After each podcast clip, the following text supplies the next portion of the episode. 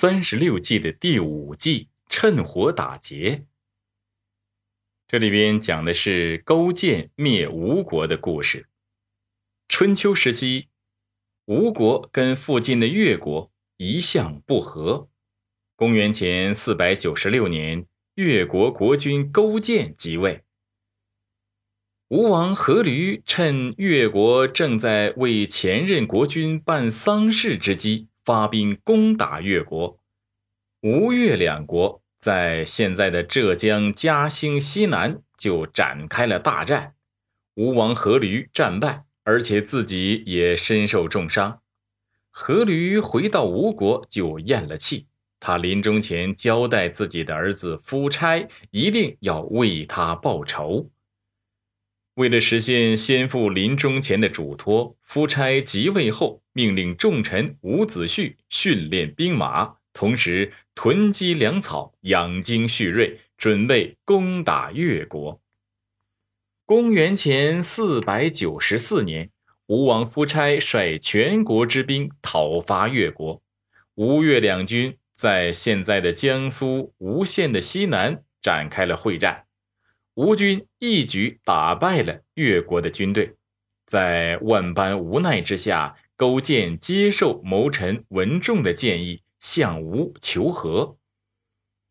为了使吴王同意求和，勾践先派文仲携带美女和金银财宝去贿赂夫差的宠臣。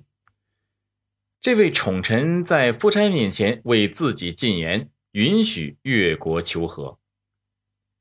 随后，勾践又带上妻子和重臣范蠡等人作为人质来到吴国，居住在夫差先父阖闾墓冢旁的石屋里，为夫差当马夫。夫差每次外出都由勾践牵马。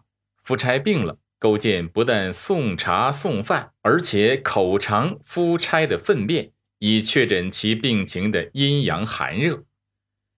勾践的行动终于赢得了夫差的信任。公元前四百九十一年，夫差将勾践释放回越国。勾践回到越国后，立志洗雪前耻。他唯恐眼前的安逸消磨了志气，就在屋子里挂上一个苦胆，每次吃饭之前总是先尝一尝苦味。他还把席子撤去，铺上。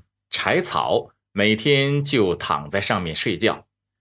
勾践为了使越国富强起来，亲自参加耕种，还让妻子带领后宫妇女织布，以此鼓励生产。勾践派范蠡暗中训练兵马，并在治国方面虚心听取别人的意见。越国上下一心为反攻吴国做着准备。经过十多年的苦心经营。越国逐渐强大起来。没过多久，吴国重臣伍子胥被杀害，国内又连年遭遇旱灾，民不聊生，百姓怨声四起，国家一片混乱。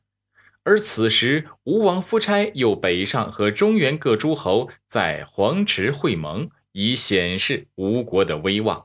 吴国所有精锐部队被调配了过去。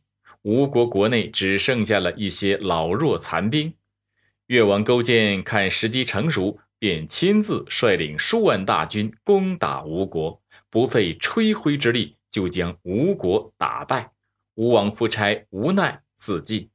这样卧薪尝胆的勾践，就趁吴国国内动荡之机，一举洗雪了前耻。趁火打劫这一计。